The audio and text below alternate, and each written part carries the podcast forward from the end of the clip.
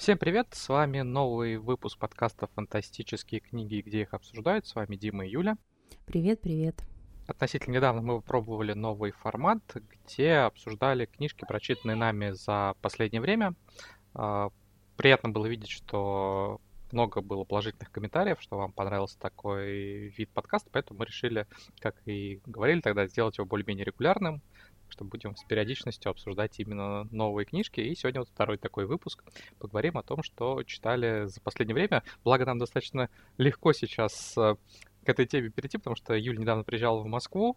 Мы, с одной стороны, уже много наобсуждали э, так, не под запись, с другой стороны, еще mm-hmm. э, в редакцию, когда Юля заезжала, мы ей книжечек подсунули, так что я надеюсь, что что-то из них ты успела прочитать. Да, я успела на самом деле уже ознакомиться и с новинками, и сегодня продолжим обсуждение и черной призмы, про которую Дима как раз меня заинтересовал пару выпусков назад, наверное, когда мы обсуждали самые громкие новинки. Вот ты мне как раз посоветовал, а, рассказав про фэнтези с интересной системой магии, и я прям сразу, как только получила книгу в руки, с удовольствием ее прочитала. Так что сегодня давай мы начнем с черной призмы, а потом будем двигаться в сторону киноби и обсуждения сериала. Ну и, конечно же, мы вас не оставим без своих советов.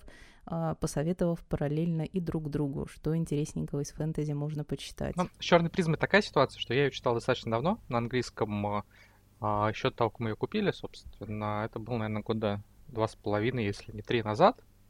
Поэтому, наверное, будет правильно, если ты свежими впечатлениями поделишься, а я потом расскажу про а, продолжение цикла, потому что я как раз совсем недавно дослушал четвертый из пяти романов. Для меня всегда фэнтези одним из самых огромных плюсов и одним из факторов, которые действительно цепляют и из-за чего мне хочется погружаться в мир, а, является система интересной магии.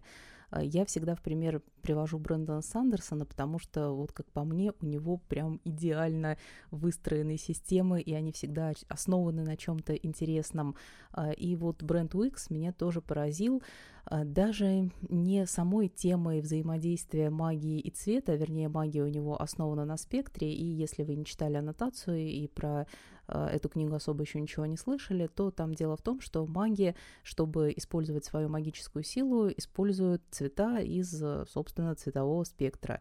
И очень здорово бренд Уикс рассказывает и показывает нам то, как, во-первых, э, цвет, который используется, влияет на, псих... на психику самого мага. Ну, допустим, красные маги, которые используют красный цвет, они такие более вспыльчивые, взрывные, агрессивные. С чем вот у вас цвета ассоциируются, в принципе, тем они и являются. Синий цвет — это такое желание все упорядочить, это разум. Показывается, что магия — это не неисчерпаемый ресурс. Это не как э, в Гарри Поттере ты машешь палочкой, и только, не знаю, там физическая какая-то усталость может быть, или ну, в каких-то, наверное, случаях ментальная.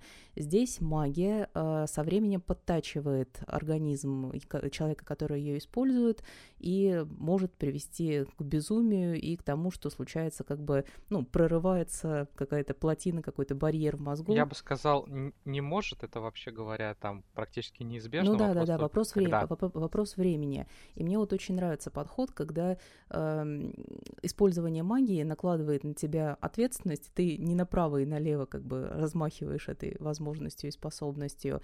Ну и, конечно же, мне очень понравилось физическое описание этой магии было интересным. И еще очень здорово мне понравилось, как показана а, возможность пользоваться магией, то есть какие-то люди используют по одному цвету спектра, какие-то там бихромы по два, а, еще меньшее количество людей может использовать большее количество цветов возможных, и совсем уж уникальным является маг призма, который пользуется абсолютно всем спектром, и, в общем-то, такой маг может существовать только один на поколение, но нам рассказывают а, предысторию, что когда-то было допущение, был прецедент, когда существовало, появилось сразу два мага, и была большая война, и вот мы как бы видим, наблюдаем уже за последствиями, и мне очень нравилось, как Брент Уикс постепенно знакомит нас с миром. То есть он не вываливает там за первые пару глав вообще все. Поначалу может казаться даже, что, ну, ты читаешь, тебе не все понятно, как там взаимодействуют, что там э, в историческом аспекте происходило, что там за м, такой, ну, не заговор, что там за политическая ситуация назревает, которую нужно, с которой нужно разбираться и которую нужно решать. И это читать было очень-очень интересно. А, ну и э, заканчивается роман на такой э, звенящей ноте, когда все судьбы как бы подвешены в подвешенном состоянии, и тебе очень хочется знать, что там дальше. Дима, что там дальше? Меня у Икса на самом деле подкупает, а, ну, то, о чем ты сказал, это действительно там есть, а, но меня в нем очень а, зацепило то, что он старается удивлять, у него много сюрпризов и... О, да-да-да, я забыл, сейчас я забыла сказать, что там вот это поворотов. Вот, Прям в, пер... в первом романе так. их, наверное, самая большая концентрация из Uh, ну, тех, из, из, из тех четырех, что я читал, их всего пять. Вот. До пятого еще не добрался, собираюсь в обозримом будущем. Вот. Но надо сказать, что это продолжится и дальше.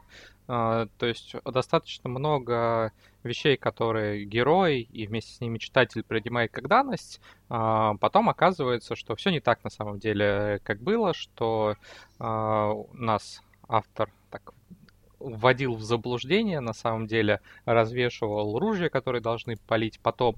И это продолжается на протяжении всего цикла. Дальше такое тоже будет.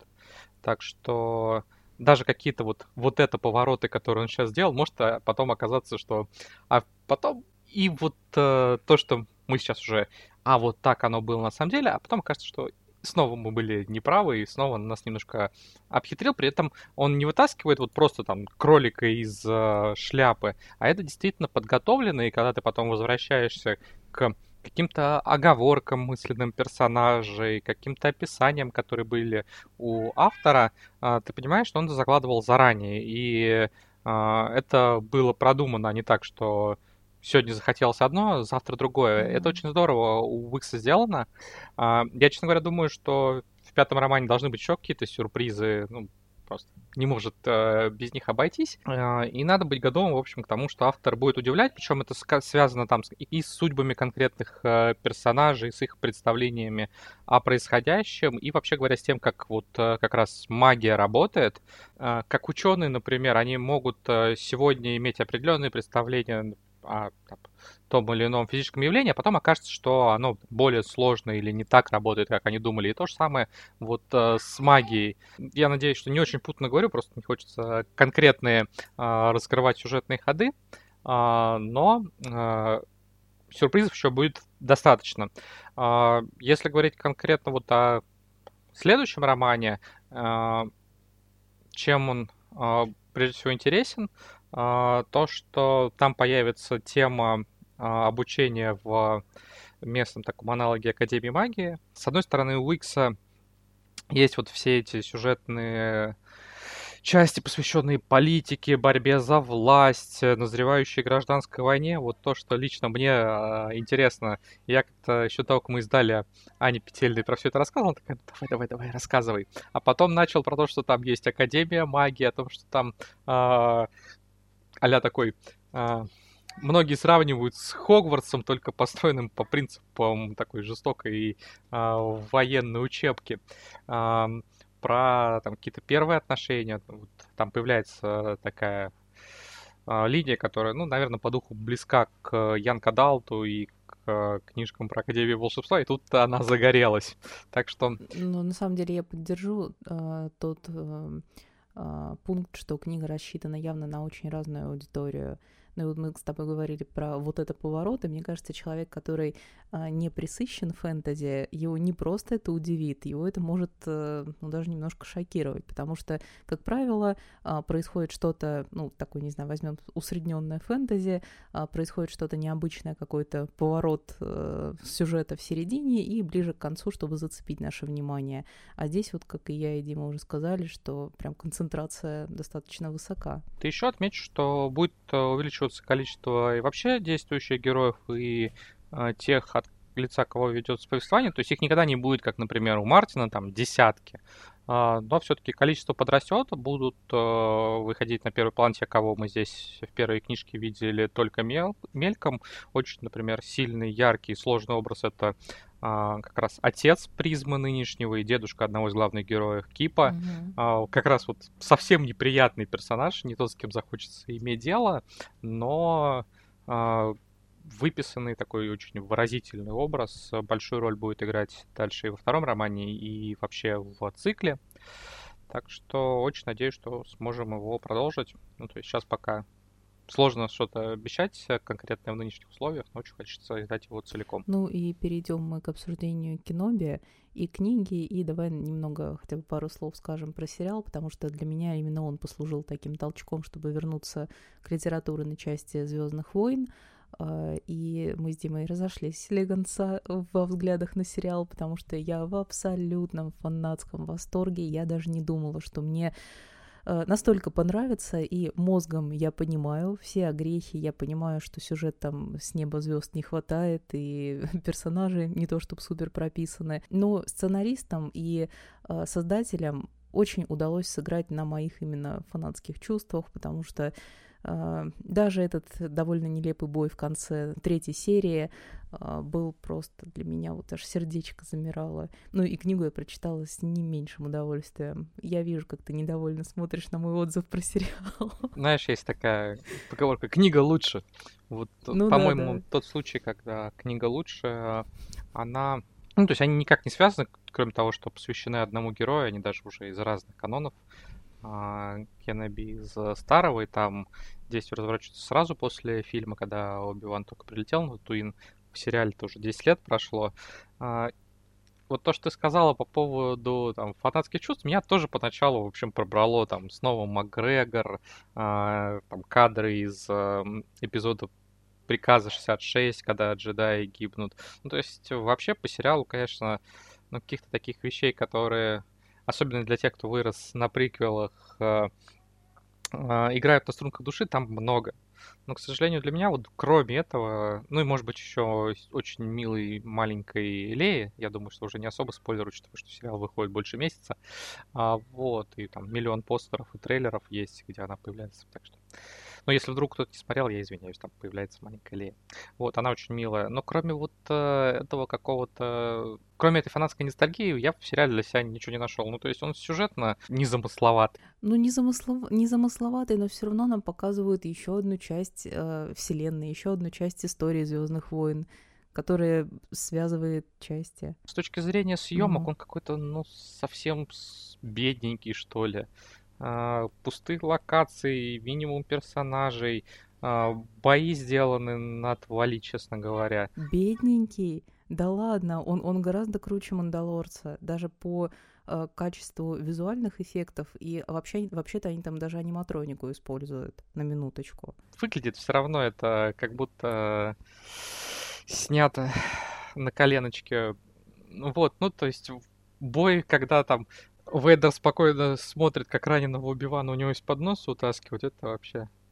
Ну, то есть я сидел вот так вот, а, Юля видит, наверное, приложив а, ладонь к лицу. Mm-hmm если не брать каких-то эмоций фанатских, вот он меня совершенно не зацепил. Еще большая проблема, на мой взгляд, в том, что он использует ну, такой достаточно популярный сюжетный троп а старый потертый, ну, не молодой потертый жизнью мужчина защищает ребенка. Мы это видели там и в Логане, и ну, да, в... Да. Ну, мне очень нравится этот троп. В Last of Us, например. Да, он хороший, но он, во-первых, уже несколько приевшийся, во-вторых, вот во всех э, аналогах он как-то сделан ярко и ну, изобретательно, что ли. А тут вот так для галочки, что ли. Как будто у них была методичка, такое э, базовое использование сюжетного тропа. Они вот по методичке отработали базовую программу, и все. А, так что, ну, надо говорить, что мы записываем еще до того, как вышла финальная серия. Не исключено, что полуторачасовой эпизод а, как-то может изменить а, впечатление, но мне кажется, честно говоря, маловероятно. А, меня еще, ну, там какие-то такие внутривселенские, скажем так, моменты напрягали. Ну, то есть в духе, что э, я не очень понял, почему Кеннеби здесь э, ни на что не способен. Ну, то есть, понятно, что он там а 10 лет сидел на Татуине, но почему он не тренировался? Причем, что он, во-первых, прямым текстом... Ты, види, ты видел вообще, какая у него жизнь, я, какие ему там тренировки? Я видел, но вообще-то он на Татуин не просто так отправился, он вроде как охраняет Люка. Ну, то есть, если бы Люку что-то угрожало, он бы что смог сделать? Но ему же еще кушать как бы Ну, а, как было, по-моему, сказано в каком-то из произведений старой расширенной вселенной, а, как раз а, а, когда орден а, уже погиб, но джедаи остались, там кто-то из джедаев такой сказал, всегда думал, что у нас, в общем, есть нереализованный потенциал на ниве горного бизнеса когда они там обсуждали, кто чем займется. Я думаю, что джедай, в принципе, может себе как-то обеспечить жизнь. Вот. Ну, то есть у него вообще-то на Тудуине, по идее, две задачи. Одна из них охранить люка, а для этого ему надо держать себя в форме. Он тут даже какой-то там коробчонку из-под спичек сдвинуть не может. Во-вторых, он Люка, и это тоже там четко проговорено, он собирался тренировать, и только Оуэн не дает. А чему он его научить может, если он сам же ни на что не способен? Ну, подожди, ну, мне есть... кажется, что ты не прав. Я понимаю, зачем это сделано с сюжетной точки зрения, потому что показано, что вот он стал а, там почти уже обычным человеком, потом через... Колхозником татуиновским. Потом вот через этот путь, который у него есть в сериале, он там своего рода перерождается, снова обретает силу, mm-hmm. уверенность в себе и так далее, но... Ну вот ты на все и ответил. Да, но это, это логика создателей сериала, а логика персонажа, она другая, он не живет в этой логике. В той логике, в которой существует персонаж, он не должен был прийти к этому. Потому что он охраняет Люка. Ну, мы же не знаем о его моральных терзаниях. Может, вообще-то нам это, кстати, показали. Он ему настолько плохо, что он не может ни тренироваться, ничего. Он живет э, смертью своего ученика и никак э, не может ее принять. А когда ему еще сказали, что он жив, он вообще, по-моему, охренел. Когда нам его прошлое показывают, это не означает, что он а, совершенно опустил руки. Ну, то есть, по-моему, там не было показано это с такой мотивацией. И я вот не увидел ну, в сериале, скажем так, нормального объяснения, почему он стал слаб. Ну, то есть, по логике всей его нахождения на Татуине, он не должен был э, перестать э, держать себя, скажем так, в форме, как физической, так и в а, с точки зрения использования Ой, силы. все, все, хорош, Дим. Э, не, это все, не расстраивай меня, а то я начну прицепляться. А у меня еще несколько серий не просмотренных. Давай лучше поговорим э, про книгу. Про роман. Про роман, да. Э, как Дима правильно сказал, что произведение на самом деле уже даже в разных канонах, сериал и книга. Но вот книга отлично, во-первых, показывает самого Киноби, то есть он очень узнаваемый. Во-вторых, она здорово закончена читается. И если, ну вот вы недовольны сериалом, на а, самом деле, даже если, да, даже если довольны, то книжка хорошая. То книгу мы прям очень, ну, лично я очень советую. Она станет отличным дополнением. Вот я как раз ехала из Москвы домой, и она очень быстро читается. Я прочитала ее, наверное, часа за три. То есть прям вот в поезде страничка за страничкой у меня улетали, там отличная атмосфера, это такой э, космический вестерн, не знаю, как правильно его назвать, но она и динамичная, и персонажи узнаваемые, и есть вот эта атмосфера Звездных войн, я прям супер довольна. А еще я соскучилась по литературе, по Звездным войнам, и вообще очень кайфанула. Ну, я тут, э, наверное, скажу сейчас уже не про этот роман, потому что про него достаточно много уже прозвучало. Угу. Скажу про книжку, которую я недавно Давай. послушал на английском. Это называется Brotherhood, Братство. Роман, собственно, явно был издан именно к премьере сериала, хотя он связан, э, ну так, не напрямую, там тоже главные герои это Оби-Ван, но действие разворачивается в начале «Войн клонов». Собственно, когда Энакин только стал рыцарем, и ему, и Оби-Вану еще трудно а, привыкнуть к новому статусу, когда там Энакин еще не понимает, называть ли ему все еще Оби-Вана учителем или уже нет, и они теперь примерно наравне. А, и каждый из них получает а, новую миссию, первую, по сути, миссию во время, ну или одну из первых миссий во время конфликта. В случае с Оби-Ваном там такой смесь, наверное, детектива политического триллера. В случае с э, Энакином достаточно забавно, потому что ему получают, поручают приглядывать за янглингами, за молодежью, и, в общем, тоже не самая для него привычная и комфортная роль. По-моему, очень э, получился такой динамичный, многоплановый роман, который очень хорошо показывает э, как раз взаимоотношения Оби-Вана и Энакина, их дружбу, их товарищество. Но вот, на мой взгляд, один из таких самых ярких романов нового канона. Наряду, кстати, с другим романом, посвященным тоже взаимоотношениям наставника и ученика. Учитель и ученик называется книжка, но он уже посвящен совсем молодому Оби-Вану и Квайгону. Что, если любите персонажей, я бы еще на эту книжку тоже обратил внимание. Она издана уже, наверное, достаточно давно, года полтора назад. Ну и давай переходить уже к советам, а то мы что-то разговорились про свои эмоции. Ос... Никогда, ни, никогда такого да, не да, было. Да, никогда такого не было. И, и вот опять. опять. А, Дима, слышал ли ты что-нибудь про Роберта Чарльза Уилсона? А, я слышал, а, по-моему, я даже что-то у него читал. А, мы точно, мы точно, я знаю, э, про что ты хочешь сказать. Я обращал внимание на эту книжку, она у меня даже лежит, но я пока ее даже не открывал. Я хочу и тебе посоветовать, и всем рассказать про его Дарвинию. Я была очень удивлена, узнав, что эта книга написана еще была в 1998 году. Я увидела это в выходных данных и обалдела, потому что я думала, что это прям свежая-свежая новинка, и написана она, я не знакома с другими романами автора, и написана она для меня вот в каком-то уникальном сплаве жанров. Дарвиния начинается с того, начинается, давайте начнем как раз с жанров, начинается она как классическое абсолютно приключение в духе Хаггарда, в духе Бероуза, э, Жюля Верна того же. То есть ты сразу знакомишься с мальчиком, у которого в жизни э, и в его локальной жизни семьи и, в общем-то, в, в жизни всей планеты Земля происходит такое допущение, что в начале 20 века, в 1912 году, происходит такое событие, которое в дальнейшем получает название «чудо» произошло то, что буквально в один вечер, в одну ночь исчезает э, европейский континент, часть африканского, и на их месте появляются Э, новые континенты, которые как раз и получают название Дарвиния. Там непролазные джунгли, необычная флора и фауна, и понятно, что это нужно исследовать. И вот первая часть романа — это абсолютная классика приключений, то есть сосредоточение на одном герое, э, его развитие, там, не знаю, вот все очень спокойно, плавно и при этом захватывающе, и написано очень-очень хорошо. А потом такое ощущение, что у автора, ну, его не то что переклинило, но ему резко захотелось сменить вектор, и книга превращается в твердую научную фантастику.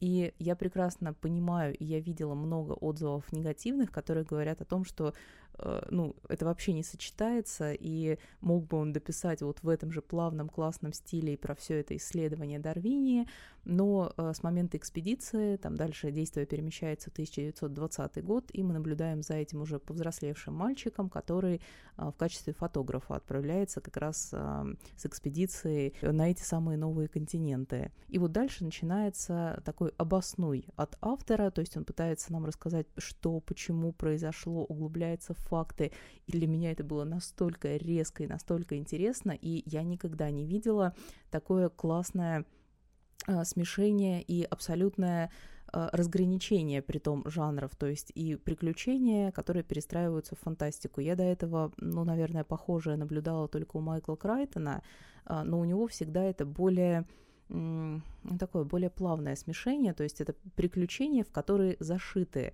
научные факты, а здесь это прям вот э, одно превращается в другое. Так что я тебе очень-очень советую хотя бы вот попробовать.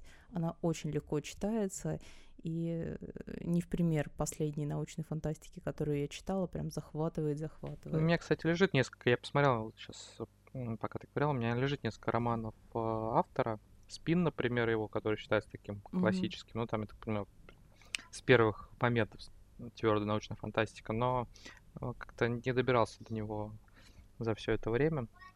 Хотя книжки, да, меня и есть, насколько знаю, он как-то в России никогда ему пока, по крайней мере, не удавалось э, громыхнуть, но посмотрим, как э, в этот раз. Ну вот я про него даже как-то особо не слышала, но очень надеюсь, что и остальное да издадут или переиздадут.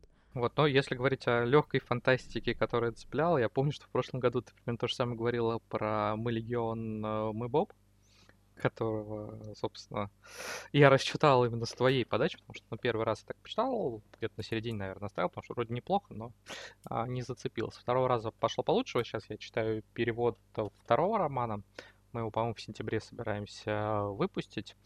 А, я тут, наверное, в какие-то особые подробности вдаваться не буду, скажу, что из вот того, что меня прям а, наиболее пока интригует, э, это то, что здесь э, добечается противостояние с некими инопланетянами. Я пока на середине романа, то есть, если бы хотел, даже не мог бы особо рассказать э, детали. То есть автор, если в первом романе был все-таки сосредоточен прежде всего на главном Бобе, только ближе к концу начали появляться его разные копии. Тут уже достаточно много разных сюжетных линий. Большинство из них продолжают вот а, сюжетные линии с первого романа, то есть где-то это наблюдение, помощь за инопланетной жизнью, примитивность, ну, относительно примитивность, с которой человек столкнулся, где-то это а, переселение а, с Земли людей, где-то это исследование других планет, ну вот одна из сюжетных линий посвящена как раз такому первому столкновению с продвинутой инопланетной расой, которая, судя по всему, для человечества представляет угрозу. Вот последняя линия, мне кажется, пока наиболее интересной. Книжка как раз тоже очень легко читается. Я думаю, что буквально там за пару дней дочитаю. Ну и в качестве второго совета а, тоже, наверное, мне его хочется адресовать более широкой аудитории и для тебя сделать один акцент – я недавно прочитала, ну, я продолжаю читать э, серию «Шолох» от Антонины Краин, просто обожаю этот мир, он очень уютный, он как ни один фэнтезийный мир подходит, мне кажется, именно для летних приключений, потому что там все такое, не знаю, лесистое и красивое, и вот это прям... Лесистое мир... в смысле леса или лис? Да, в смысле... Нет, нет, нет, в смысле леса. Мне Кира буквально вчера показывала а, эскиз а, обложки следующего романа, и там как раз лист на обложке. О, я, ну, я тебе про следующий роман и хотела, кстати, рассказать, что вот из всего Шолоха, мне кажется, он а, наиболее может тебя заинтересовать и понравиться, потому что вся серия, она написана в одном мире, там а, есть одна компания персонажей, которая действует в первом, втором и четвертом романах, вот я как раз четвертый прочитала, и это вроде как отдельные дела, но при этом, ну, допустим, взаимоотношения между героями постепенно плавно развиваются. И есть внутри этого же мира третий и пятый романы, которые раскрывают нам новые локации. Это Академия Буря, и вот это как раз э, Орден Сумрачной Вуали, который я дочитала э, давала там отзыв на обложку, и мне очень понравилось, потому что Тина там э, заигрывает с новыми элементами жанра, и это такая сейчас очень модная Дарк Академия. Она из всего Шолоха наиболее ну, такая темно-мрачная, заманчивая, а, но при этом все еще сохраняется и доля юмора, и такая вот доля приятного уюта. Очень мне книга понравилась, и а, даже если ты не собираешься там читать с первой части, я тебе «Орден сумрачной вуали» очень советую попробовать, как будет возможность. Я на самом деле а, давно хочу попробовать, потому что, ну, во-первых, я все-таки стараюсь следить за теми книжками, которые у нас популярны, ну и на уровне, чтобы почитать. Э, даже у нас, я имею в виду, не только в фантастике, но я стараюсь почитывать, э, ну, по крайней мере, схожих где-то э, направлений бестселлера, скажем, остросюжетной литературы, триллеров, ну, чтобы попытаться там, прочувствовать, что там, сейчас востребовано популярно, Плюс э, сама Антонина как раз из тех авторов, которые за счет своего там, обаяния способны к себе привлечь внимание и заинтересовать, да. Так что у меня давно лежит, э, на самом деле, ее а, первый том. Ну, может быть, я действительно последую твоему совету и подожду как раз новинки с ним. Э, не-не-не, я тебе советую попробовать начать с первого, но если тебе сразу там не понравится или будут какие-то вопросы, попробуй вот зайти еще как бы с другого э, конца, потому что в первой части на самом деле там еще и очень классные детективные вот эти расследования, а, а в первой части еще и появляется мой самый любимый герой серии Анте Давьер, который Ой, не могу тебе рассказать спойлер, но э, его личность очень-очень интересная. И он, ну, не совсем тот, за кого себя выдает. Вот, ну, из, Кирина, из, из Кириных авторов, вот точно я там в каком-то обозримом будущем собираюсь знакомиться с э, Антониной и Э, Жени Сафонова, я думаю, что я Некроманса подожду. Некроманс, Некроманс, да-да-да-да. А, и с него начну знакомство именно с Жениным творчеством литературным, потому что, ну, я там знаком с ее статьями, а, но пока не читал ее. А, я думаю, что по поводу творчества Жени, вот, э, Некроманс для тебя дилогия либо отличный вариант, либо Реджийский гамбит. Но я вообще думаю, что как раз вот следующее, когда у нас будет с тобой рубрика с прочитанным, я надеюсь, что к тому моменту уже книга выйдет, и мы а, сможем ее обсудить, держа в руках, и я тебе уже буду более адресно советовать. Вот, но если говорить о там, в моих рекомендациях тебе, я, в общем, мне кажется, многим уже, и тебе в том числе, так на ужас этой книжкой пристала. Та, что стала солнцем, историческая фэнтези, посвященная переосмыслению становления первого императора из династии Мин, угу. который родился крестьянином, а в итоге стал императором. А, автор Шелли Паркерчан, она здесь делает такой фильм, что этот мальчик, которому предназначено величие, умирает, а его сестра похищает судьбу. Ей это как раз было предначертано стать ничем, но она полна решимости сначала выжить, а потом э, вот добиться того, что считает э, своим по праву. Очень целеустремленная девушка, у нее нет каких-то выдающихся магических талантов или полководческих, но вот решительность, э, целеустремленность, э, готовность идти на все ради цели, а, вот этим всем она берет. Ну, я не думаю, что тут можно говорить про какие-то спойлеры, учитывая, что все-таки это историческая фэнтези. И если хочется знать, кем станет персонаж, можно просто в Википедию залезть. По крайней мере, какие-то там ключевые элементы его биографии автор им следует, то есть там превращение сначала в монаха, потом а, присоединение к а, мятежникам, которые боролись против власти монголов. Примерно как было в реальной истории. Я понятно, что, наверное, не очень глубоко погружен в историю средневекового Китая, и оценить, насколько близок а, автор к историческим реалиям мне сложно, но вот по все-таки ощущениям а, Паркер Чан очень здорово удается воспроизвести и атмосферу, ну, по крайней мере, вот в моем представлении э, эта атмосфера у той эпохи, у того региона была, и вот какие-то именно такие исторические детали. Я вот еще книгу не читала, но я столько уже про нее слышу, и от тебя, и сама начиталась, что у меня полное ощущение, что я с ней уже знакома. Вот, и, ну еще могу обещать от этой книжки такие эмоциональные американские корки, то есть то, что зачастую сейчас стеклом называют, то есть она, она, она по эмоциям, конечно, бьет часто и сильно.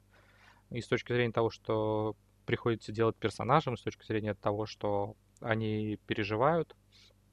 Вот я сейчас э, очень жду, когда нам пришлют второй роман. Это диалогия. Очень хочется почитать я его. жду печатный вариант, чтобы начать читать. А так, да, меня заинтересовало. Обязательно попробую. Ну, книжка, собственно, ушла в типографию. Она mm-hmm. должна быть, наверное, в самом конце июля. Ну и, друзья, мы ждем, как всегда, и ваших советов, и вашего мнения по поводу того, а, о чем мы сегодня говорили. И спасибо, что нас слушали. До новых Всем встреч. пока.